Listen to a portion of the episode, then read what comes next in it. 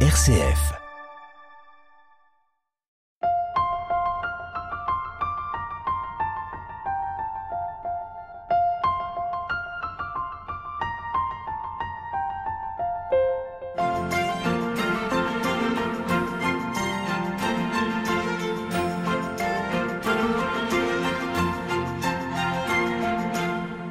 Voilà, nous nous retrouvons à Lisieux et à la crypte de la basilique en compagnie de notre guide Céline pour euh, vous faire découvrir cette fois-ci les mosaïques de cette euh, belle crypte toute colorée. Oui. Céline, bonjour. Bonjour. Alors avec vous, euh, précédemment, on a évoqué les différents saints représentés dans toutes ces chapelles latérales et il faut quand même dire un mot de ces, ces mosaïques, même si elles ne sont pas aussi connues que celles de l'étage au-dessus dans la basilique principale. Oui, c'est vrai. euh, Et, euh, elles ont été mises en 1958. Alors, elles sont, oui, moins connues. C'est vrai que quelquefois les gens euh, ne, ne, ne voient pas qu'il y a la crypte ou ils la voient au dernier moment ou ils viennent plusieurs fois à la basilique supérieure et puis enfin ils découvrent euh, la crypte. Et euh, il y a euh, aussi donc euh, un beau message spirituel dans la crypte et puis aussi des, des, des, des évocations de la vie de, de Sainte Thérèse. Donc là, on va faire les, les cinq étapes de la vie de Sainte Thérèse que l'on connaît, mais que, que c'est toujours bien de, de, de revoir et, et on voit des personnages que l'on connaît, qu'on reconnaît. Donc là, on, on est sous le baptême. Voilà, donc finalement, on retourne à Alençon là. Voilà, là on est on est à Alençon et on est exactement le 4 janvier euh, 1900 1800 pardon 73. On a le petit la petite Thérèse donc avec son auréole et euh, le prêtre qui l'a qui l'a baptisé et, et ce prêtre il a vécu euh, longtemps encore après hein, euh, après avoir baptisé euh, Thérèse et donc euh, les, les les deux parrains euh, donc le petit, euh, c'était euh, le, fils d'un ami de, la famille, et puis et puis une de ses sœurs aussi qui qui est la marraine, euh, Louis Martin avec la petite Céline là et son petit chapeau euh, rouge, et puis de l'autre côté la, maman avec Pauline et, Marie. Une belle représentation du baptême de Sainte Thérèse sur les fonds baptismaux de l'église Notre-Dame d'Alençon.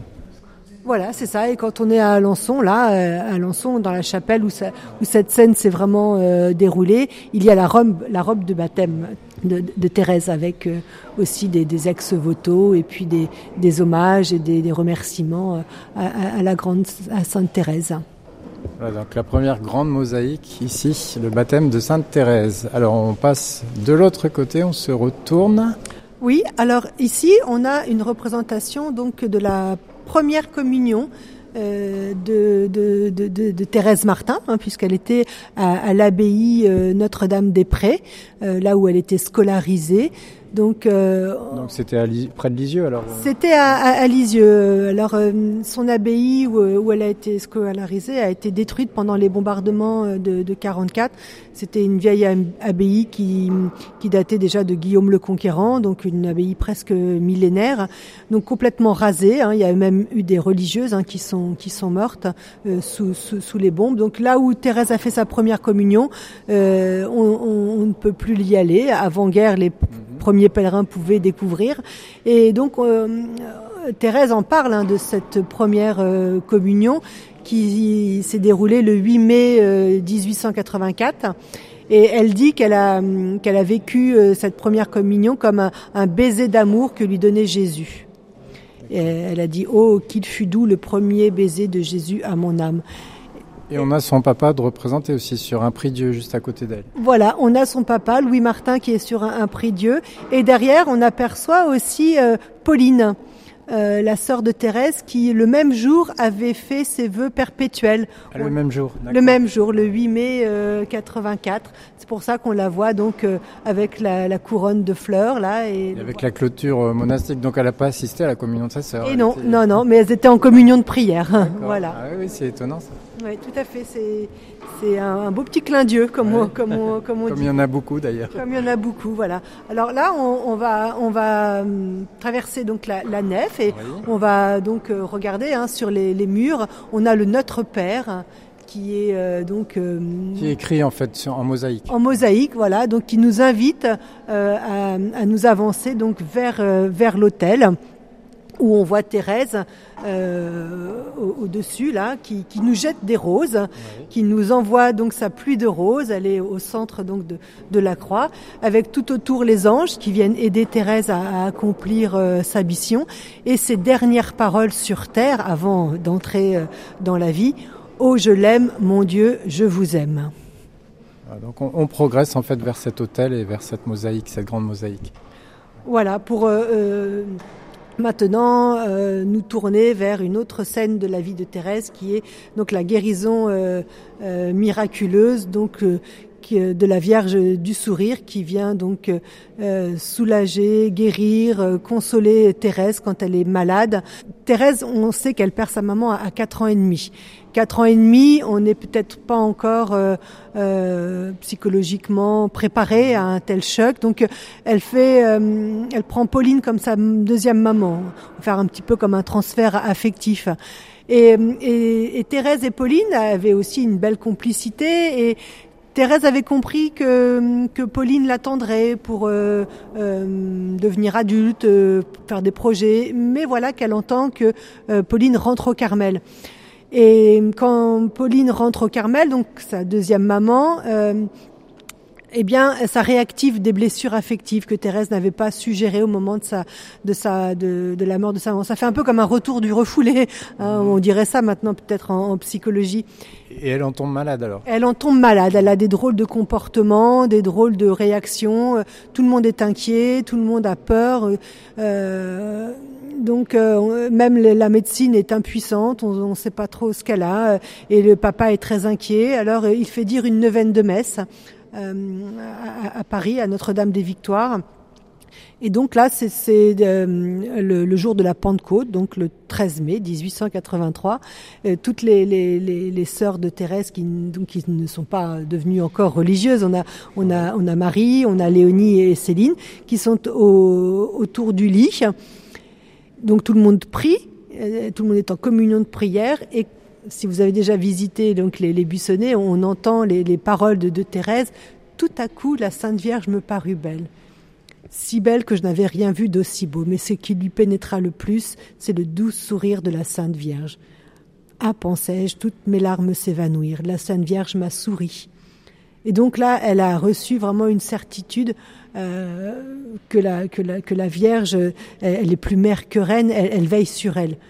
Et à, à ce moment, euh, déjà, elle avait pensé à devenir religieuse, pas pour suivre Pauline, mais euh, parce qu'elle avait senti aussi cet appel à devenir religieuse, mais à 10 ans, on est encore petit, hein.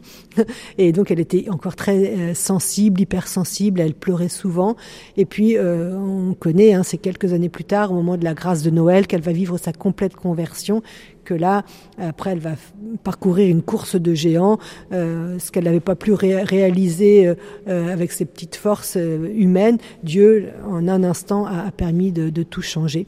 Ce qui nous emmène à la. Mais alors là, quand elle voit le sourire de la Vierge, c'est en regardant la statue de la Vierge sourire. Il y avait la statue de la Vierge sourire dans cette chambre ou c'est elle la, la voit vraiment? Alors il y avait la, la oui. statue de la Vierge du Sourire. C'est une statue qui avait été offerte euh, à son papa quand il mmh. était jeune et qu'il avait gardée dans sa vie de famille. Madame Martin priait souvent aussi devant cette statue. Elle a reçu de grandes grâces. Hein. Toute la famille priait régulièrement au pied euh, de la Vierge qu'on n'appelait pas encore du Sourire, mais qui et, et, et donc euh, cette statue était donc dans la chambre de Pauline et Marie. Pauline était entrée au Carmel, mais comme Thérèse était tombée malade, elle n'était pas restée avec Céline, sa sœur, on l'avait déplacée donc dans, dans, dans, cette chambre. Elle est connue comme le vocable de la Vierge du Sourire. C'était cette même statue qu'on a vue à la chapelle du Portugal. Hein, c'est voilà, c'est la Vierge du Sourire. Donc, qui lui a qui lui a souri. Alors ça, c'est une manifestation mystique et surnaturelle. Hein. Euh, c'est elle qui a eu l'apparition. C'est elle qui, qui, a vécu. Hein, le. Euh, D'ailleurs, après, quand on va lui demander alors, est-ce que la petite, la Vierge avait l'enfant Jésus, c'est difficile d'expliquer une ouais. grâce surnaturelle. Hein, et...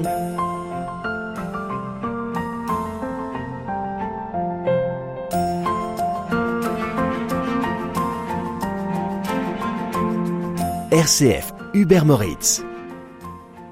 Voilà. Alors là, on fait encore quelques mètres. On passe de l'autre côté de la chapelle de, la crypte ici de la basilique euh, Sainte-Thérèse de Lisieux et nous sommes devant encore d'autres euh, mosaïques. On arrive plutôt euh, bah là où, Thérèse est religieuse. Hein. Oui, alors là Thérèse est, est, est rentrée déjà au Carmel puisqu'elle était elle est rentrée au Carmel en 88 en, en avril 88. Elle, elle, était postulante donc à l'époque postulante on avait une petite robe bleue, un petit mhm. un petit fichu. Un voile blanc? Non, pas encore justement. non, là alors là là elle prend son voile blanc.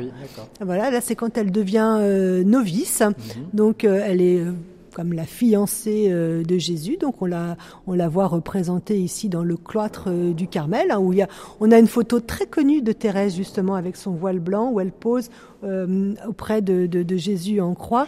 Où d'ailleurs on voit comme une grosse bosse encore derrière. Elle avait encore ses cheveux quand elle est devenue novice, et elle a coupé ses cheveux une fois qu'elle a fait ses vœux définitifs.